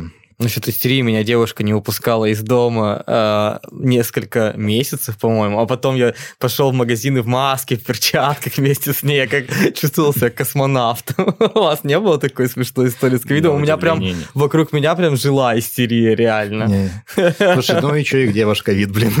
Сейчас, после 24-го. Не, мне еще было все время смешно, что если это продлится бесконечно, знаешь, родится ребенок, и ты ему говоришь, прикинь, когда-то мы ходили без маски. Он говорит, правда, даже в метро ты такой, да, было такое. Забавно, что мы можем сейчас над этим посмеяться, на самом деле. Ну и, кстати, вот в Москве же недавно была история, что могли штрафовать, если ты с маской, по-моему. Я не помню, отменили А, это или нет. Да, Ну, была отменили, такая тема. отменили, не Блин, знаю, меня на слышал. 5К оштрафовали на Ленинградском вокзале за то, что я без маски сидел. Я заплатил, блин. Ну, повезло, кстати, у меня не было таких проблем, но в целом. В целом люди вокруг по- поплатили штрафики тоже за, за маски. Не, ну я законопослушный, все плачу. А, Окей, следующий вопрос. А С каких... э, Вот какие источники для тебя являются фундаментальными? Вот с чего можно а, подойти к, э, к изучению в целом, как устроены все эти разные системы? Вот что бы ты порекомендовал? В первую очередь психотерапию. Серьезно, абсолютно, потому что с моей точки зрения сейчас мир разделился на людей, грубо говоря, психотерапевтированных и не психотерапевтированных. Есть другие языки, осознанные, неосознанные. Те, которые... Ну, неосознанных я называю людей, которые просто поддаются любому информационному шуму. Вот сейчас там повесточка, вот они сейчас вот все политологи. Там другая повесточка, они все вирусологи. И, ну, как бы, как инертная масса, да, вот работает. А есть люди, которые все-таки пытаются абстрагироваться от новостей, которые работает по простым правилам, что чем более броский заголовок, чем более негативный заголовок, тем типа больше внимания, ну, как бы он и привлекает. Вот, я стараюсь как бы не вестись вот на эти именно яркие вбросы, а все-таки смотреть на первые причины, первые источники. Поэтому первое – психотерапия, потому что это добавляет осознанности, которая позволяет как-то фильтровать. Критическое мышление, то есть прямо вот по базе. Это даже не привязано к конкретным источникам. Этого уже более чем достаточно для того, чтобы, ну, мне кажется, плюс-минус ориентироваться в том, что происходит. А вот, э, допустим, есть человек, он, он не ведется ни на какие громкие инфоповоды, ему, в общем-то, на это пофиг, он живет себе и живет, но э, нужна ли ему э, терапия или нет? Всем как нужна. это понять? 5% людей по статистике здоровые психически.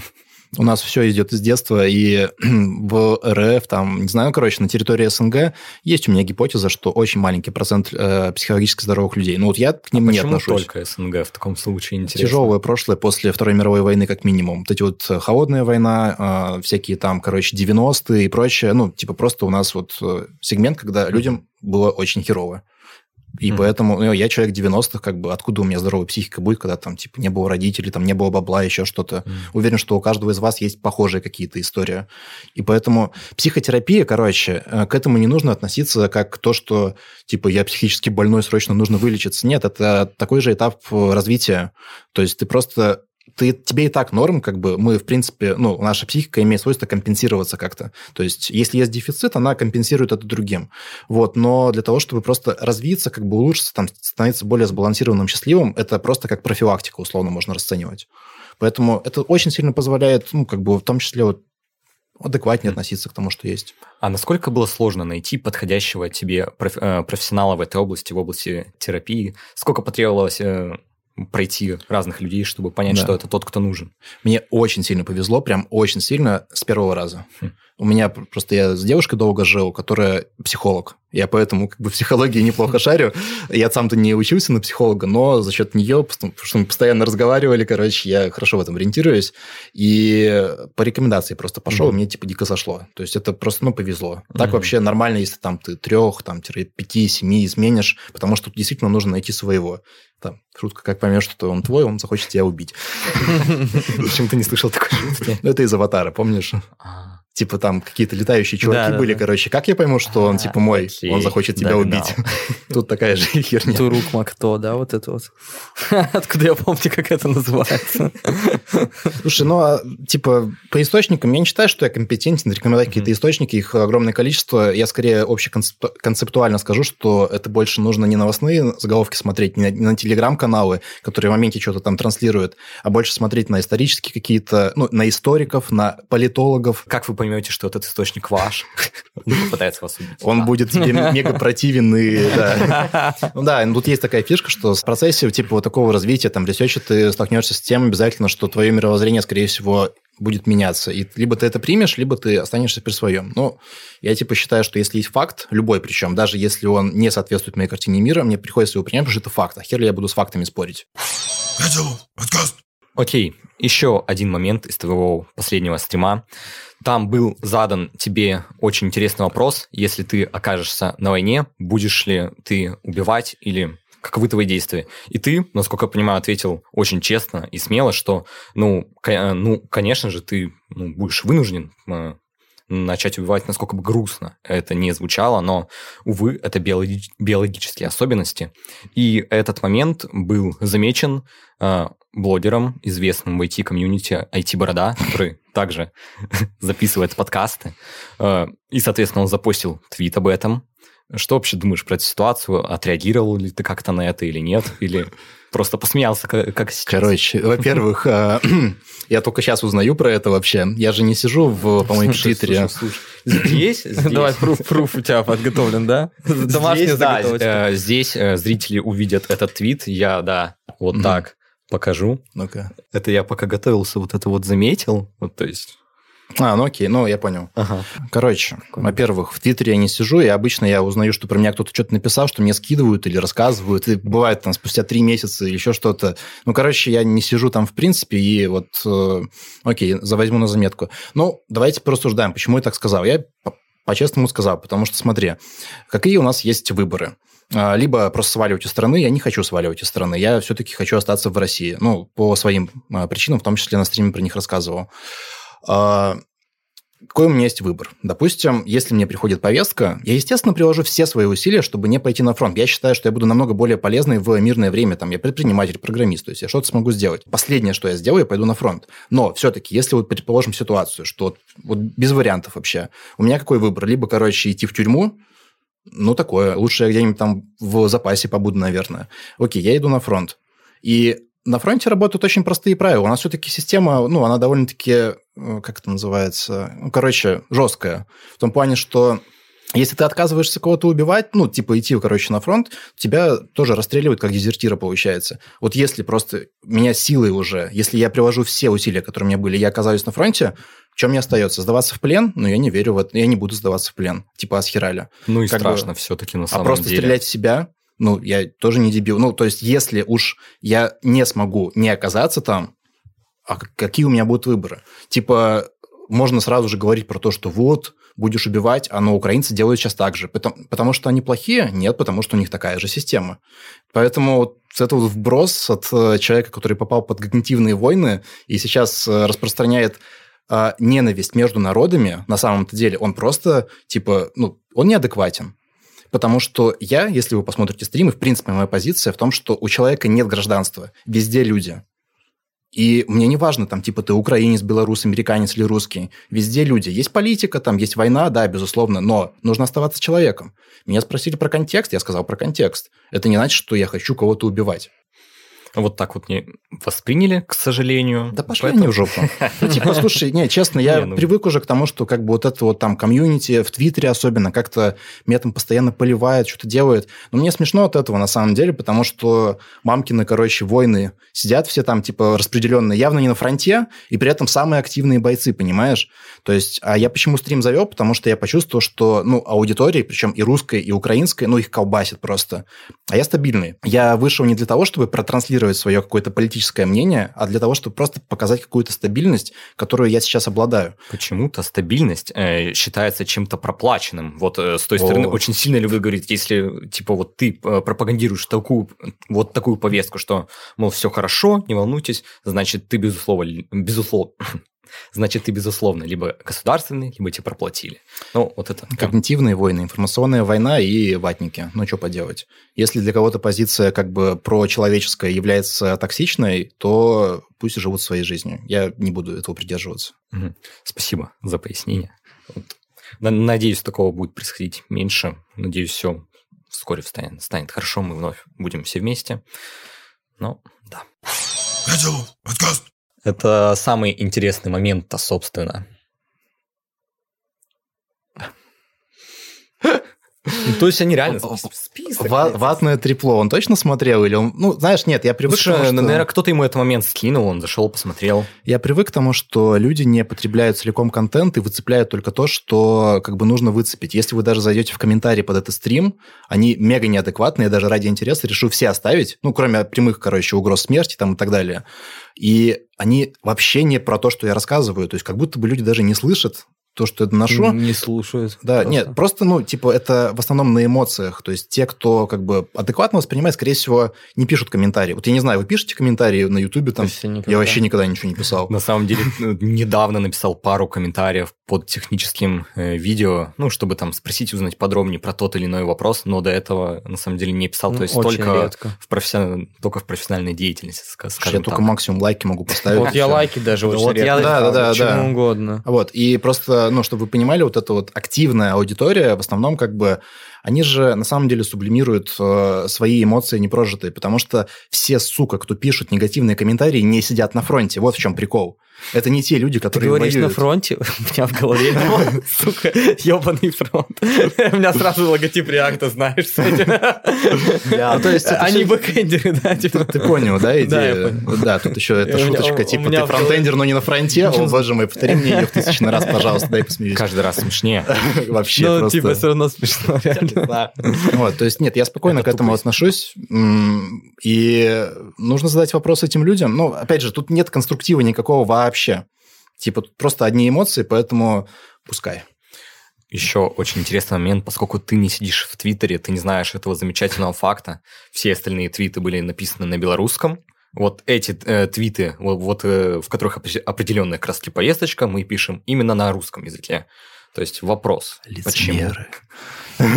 Ну, пиздоболы. э, само собой, видео продолжают выходить на русском языке, русский язык никуда не девается. А как же из монетизация, конечно. Как же монетизация. Без этого никуда? Да, да. Не, да пожалуйста, ну, типа, Ну, если слушай, хотят так играть, ну, хорошо. давайте играть, окей. Я же не против. Дебаты потом опять какие-нибудь. Да какие дебаты с бородой, он неадекватен, ну, серьезно. То есть, Ну. нет, чувак как бы делает э, контент, окей. И почему я должен слушать его политическое мнение? Чувак, ты просто программист в лучшем случае. А Какое ты нахер мне твое авторитетное мнение? Ну, понимаете, да, идея? Это тоже вот почему я, например, не высказываюсь долго, потому что, сука, я в этом не разбираюсь. Ну, объективно, я же не профессионал. Мне странна позиция, что должны высказываться все блогеры, селебрити и так далее. А если ты не высказался, ты предатель. Сука, я в этом не разбираюсь просто. Ну, объективно, почему я должен как бы идти, ну, высказывать свои эмоции здесь?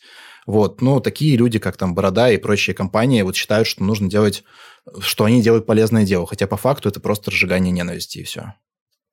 Я это не поддерживаю. Пошли в жопу. На самом деле, вот, смотря весь, э, вот все, что происходит, ре- реально вот становится очень как-то грустно, вот, вот как-то много негатива начинаешь испытывать, и, конечно, в эти темы лишний раз не лезть, ничего не смотреть, никуда не заходить, наверное, просто это будет самый правильный выбор, конечно. Ну, то есть, да, вот от, от- от изучения всего этого... Меня знаешь, как-то- что, что бесит на самом деле? То, что я не осуждаю никакую политическую э, взгляд у людей, потому что, ну, это нормально, что мы разные, у всех может быть разные взгляды. Во-первых, э, мне не нравится вот это вот жесткое продавливание, да, своей позиции, а если ты нет, значит, ты враг. То есть, ну, это уже неадекватно, во-первых. И что меня бесит, что из русских э, ну, как это, можно сказать, лидеров мнений, что ли, ну, короче, блогеров, там, тех людей, у которых есть охваты, что-то я не вижу особо, чтобы кто-то высказывался, как бы, э, в принципе, в защиту русских людей. Что изменилось по отношению... Ну, русские как-то изменились? Нет, не изменились. Никто не высказывается. Мне приходилось даже высказываться, потому что меня просто, ну, все как будто бы молча съедали вот этот весь понос. Ну, типа, я не готов терпеть, когда меня поливают говном какие-то, блин, ну, типа, ушлепки, серьезно. То есть, э, тоже странная позиция. Типа, стыдно быть русским, схерали вообще. Ну, типа, то, что я миролюбивый, короче, мне сразу должно быть стыдно, или потому что, типа, ты что-то говоришь. В общем, тоже вопросики к тем, кто, у кого есть охваты на русском языке. Чего вы жопу за язык засынули? Подкаст. Что, Владимир, у нас есть интересного во фронте обычном нашем э? Ам, В последнее время, может, расскажешь?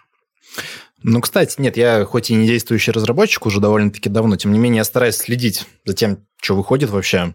Вот, меня почему-то некоторые комментаторы критикуют за Tailwind, хотя почему-то мне нравится Блин, по крайней мере, выглядит красиво он в сравнении с теми же бутстрапами, но ладно. Да. Ну, типа, это, почему мне нравится Tailwind, э, например, потому что, во-первых, он не идет всем бандлом сразу же, короче, в код все-таки он, э, ну, как это называется, блин, забыл. Короче, отдельные классы, которые мы используем, он э, в итоге в банду выставляет. И все-таки он дает некоторую систему, в отличие от чистого CSS. То есть подход такой же чистый CSS, но все-таки он как-то... эм, Типа вот эти дисплеи всякие чертовы добавляет нормально, что везде марджины, паддинги, короче, работают, все примерно одинаково систематизировано. Мне нравится эта история, не знаю, что комментаторам не нравится. Но это все-таки не Bootstrap, он куда-то гораздо выше как будто ушел вот именно Tailwind. Ну, это все-таки утилита больше. Мгм. Типа это просто инструмент, да, Bootstrap это фрейм, а тут типа тут как бы на Tailwind можно строить, короче, какие-нибудь э, фреймворки уже дополнительные, есть там всякие UI components и так далее, не знаю, как называются. Вот, это вот что интересно было. RTK Query прикольная штука, Ions Architecture, который вроде бы сейчас там какой-то свой сегмент рынка займет. Мгм. А приходилось ли уже на практике применять вот данный новый подход в проектировании Да. фронта? Э, Если у вас что-то подобное, да, может быть, на сайте школы как раз Да, да, да, да. Я как раз вот мы писали на Next. И, ну, и, в принципе, он сейчас сайт на Next написан, но учитывая, что у нас там пока что в основном статика, то есть я проектировал сайт для того, чтобы он был в итоге, там еще будет платформой, то есть всякие там плейграунды, короче, много интерактивности, поэтому нужно было там Redux, React и прочее. Но пока мы его не используем, поэтому я решил, что пока у нас больше презентация, то а перепишем-ка мы его на Ions Architecture. Мы сейчас работаем над тем, чтобы перенести его на Astra. Оу. Да. И а, динамику добавим на какой-нибудь поддомен, короче, это будет отдельная апа. Мгм. Вот, поэтому, да, мы вот скоро выкатим, короче, этот... Там сейчас некоторые проблемы с докером есть. а, Ну, как, короче, вот эту всю хрень завернуть, потому что не совсем пока еще понятно, там что-то отваливается. Ну, некоторые эти скрипты не приходят или не отрабатывают. В общем, пока разбираемся с этим. Но скоро будет статика, потому что... А что нет? Быстрее же. Не просто быстро- ради скорости загрузки, Ну, да, конечно. получается, в первую очередь. Конечно, Next сколько отрабатывает, и статика сколько там Nginx отдаст тебе. Ну, то есть, прям кардинальная разница. Мгм. Вот Да, вот, вот и весь, весь фронтенд закончился. Собственно, ничего больше здесь нет. Не идите сюда работать. Слушай, ну, э, не, что еще про фронт рассказать? Так, если порассуждать, то э, я не понимаю хейта к ангуляру, например. Ну, опять же, как я оцениваю хейт это или не хейт, да по комментаторам, короче. Я все комменты читаю и много чего полезного узнаю на самом деле. Прям Очень интересно, весело. что его хейтят, то есть это же прям идеальнейший подход. Просто особенно- непонятно, за что его хейтят, реально. Не, может, они его, конечно, не в тех случаях используют, но, но не знаю. Блин, классная очень идея, очень нравится. Опять же, я еще пишу на Несте. Он А. что-то позаимствовал, да, как раз-таки. Вырос поэтому- оттуда, да? Да. Да не, Angular One Love вообще это же крутая штука, просто его нужно использовать по уму. Типа, то есть его могут там... Ну, есть, смотри, сегмент людей, которые как бы React, React, React, то есть просто, типа, получают там оргазм, да, от того ну, React и больше, короче, ну, ничего не знают. Это нормально, что, ну, просто люди ведутся на, типа, вот хайп на рынке, то есть тут тоже есть как бы хайп. Просто я, опять считаю, что есть инструмент для своих э, задач какой-то, каких-то, и, безусловно, Angular везде пихать, ну, типа, это так себе будет, потому что это не профильное его использование. Но в целом, как концепт для больших там, каких-нибудь там enterprise приложений для обратной совместимости, блин, охрененно же, красиво, RxJS, там, TypeScript, все очень здорово, и ничего не нужно там роутеры всякие обновлять там, ну, всякую херню, там, редаксы, таукиты, сервисы, господа, все прекрасно на них работает. Да, роутеры обновлять, конечно, тема та еще. И потом у них выходит на сайте, да, еще, кстати, с роутером же у них там реально прям статья целая, типа breaking changes. А там они разве новую версию роутера не вынесли в отдельный пакет на NPM? Вот. По-моему, нет. Насколько я... Как раз это, кстати, когда я сюда пришел работать, и появилось вроде, типа, я только начал архитектуру простраивать, захожу, о, шестой реактор ну. Пора обновляться. И, кстати, что интересно, я посмотрел на последний апдейт React роутера, и у меня есть такое ощущение, что они прям пиздят у Angular роутера.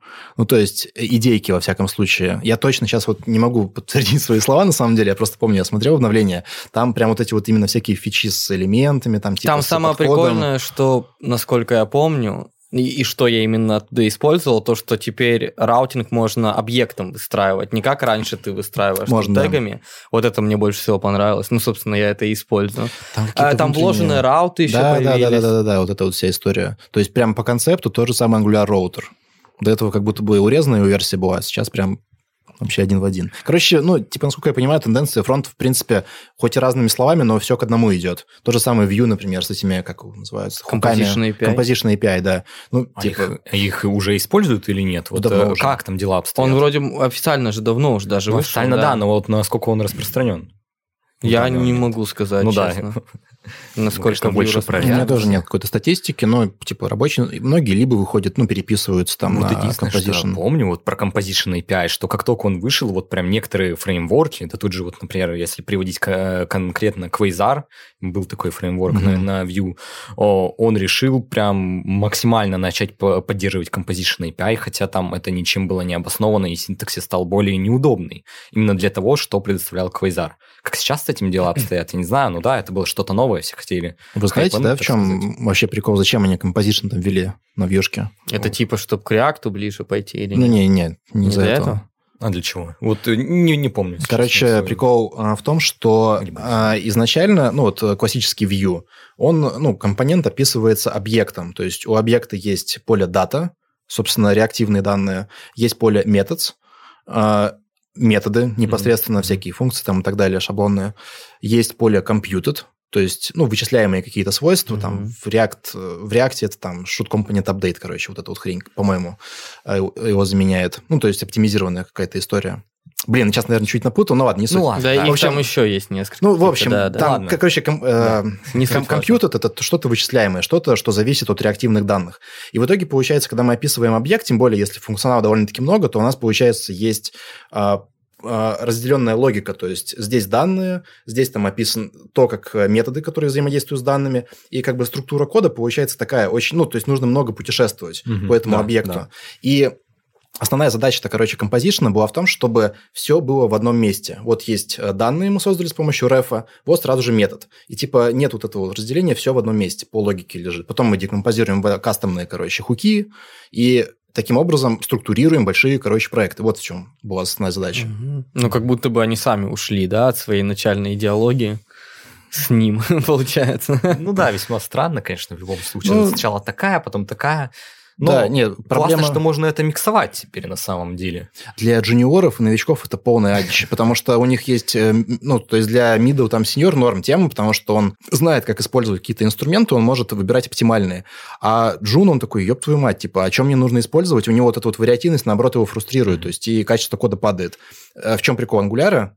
Ты вот, ну, ты хочешь как-то по-другому сделать, а ни хера. То есть он диктует тебе правила, и на самом деле для джунов это прикольно, потому что это заставляет думать в определенном, как бы, в определенной парадигме, что учит уже, ну, как бы, к более высокоуровневым вещам. Это плюс его большой, кстати. Вот появился интересный вопрос. А, на- насколько реже стали ученики приходить с желанием изучить Vue как раз-таки после выхода Vue третьей версии? А, а, Ну, был ли замечен какой-то тренд в связи с этим, что там усл- усложнился API или не особо? Нет, нет. Мне кажется, новички просто не понимают. Либо они просто идут в React.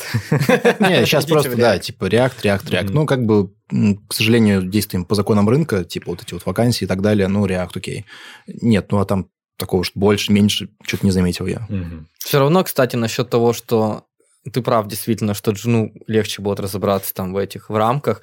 А, Но тут, я думаю, еще зависит от того, на какой джун работе работает. Если у тебя есть хороший наставник, который там подтянет тебя по структуре проекта, до каждой строчки доебется. Ну, Не, это очень круто. Я только говорю про инструментарий Мгм. без дополнительных водных. То есть, ну, на уровне концепции. На самом деле так мало про что можно рассказать, я еще даже... Да всё время не- это не как-то- сказать, что это- погружен. Такое ощущение, что это вот как-то все остановилось на одном месте. Да. и перестало выходить. Вроде что-то вот, что вышло про Islands Architecture, но вот вроде вышло, а вроде все на реакте продолжают. Ну да, вот те, у кого есть конкретная э, проблема, которую э, решают Islands, Islands Architecture, начинают это использовать, но таких там очень малое количество процентов, так, поэтому такое ощущение, что все, все как-то замерло. Для меня последним стало этот вид открытием, которое... М. Ну, вроде вот Прикольно. ты пришел, Ну. вроде сбилдил, ну ладно, под капотом теперь работает вид, а не, веб, а не веб-пак. Ну, поменьше стал весить. Ну, вроде Да. поменьше. Ну, но- и А по типа- факту что изменилось?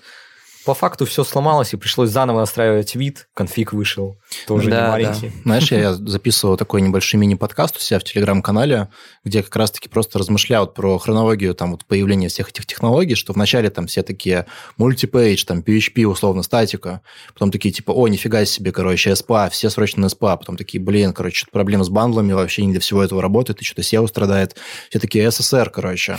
А, вот, и вроде это оптимизация, но что-то там нода не всегда справляется, короче, то есть какие-то там проблемы по перформансу, что-то тоже можно улучшить. И по чуть-чуть вот для некоторых проектов это как следующий там этап эволюции, типа все такие, о, Island, ну не все, ладно, я, я такой Я- короче. Ну вот, но я люблю новомодную херню всякую, потому что мне просто нравится, это интересно на самом деле, что там появляется, все-таки фронт, э, One Love и так далее. Вот, Island, они вообще не для всех. То есть они решают задачу типа SEO-оптимизации, они решают э, скорость загрузки статических страниц, если там мало какой-то интерактивности. Но опять же, если у тебя там какая-то, не знаю, CRM, во-первых, нахер тебе SEO, а во-вторых, э, у тебя там столько интерактивности, что типа делить его на айленды просто нецелесообразно. С другой стороны, у тебя интернет-магазин, и у тебя, короче, там типа из интерактивности кнопочка «добавь в корзину» и там, не знаю, комментарий какой-нибудь. Нахера тащить с собой типа сразу же там вот эту вот всю огромную там инфраструктуру э, Next, если можно притащить там чуть-чуть Preact, короче, и вот парочку кнопочек вытащить. Почему нет? Я слышал, там еще какие-то извращенцы, короче, придумали, не помню точно, что за подход, придумали подход, когда, э, короче, есть React, и вот все настолько залейзиложено, что ты, допустим, пишешь э, там он-клик на каком-нибудь ноде, и он отдельно подгружает функционал, короче, чанком для он-клика. Пишешь он-change, отдельный чанк для он-change. Это просто пиздец какой-то на самом деле. Знакомо, будто где-то это уже, вот может даже что-то отдельно от реакта выходило вот похожее. Ну вот э, пытаются, То есть пытаются у них прям сейчас- каждый компонент лейзлоудинга. ну, Каждый прям кусочек каждый, функционала. нода, типа. А вы в курсе, кстати, что со Svelte там вообще? То есть вот эта концепция компилятора, да. Потому что сама идея это вроде прикольная, но что-то вот я знал, когда он начинался, я еще записывал туториал года три назад, наверное, по Svelte, ну, типа базовые совсем. И, ну, я понимал, что ему нужно время, чтобы обрасти инфраструктурой какой-то, чтобы хоть как-то он начал работать, но что-то как-то не слышно про него особо, то есть...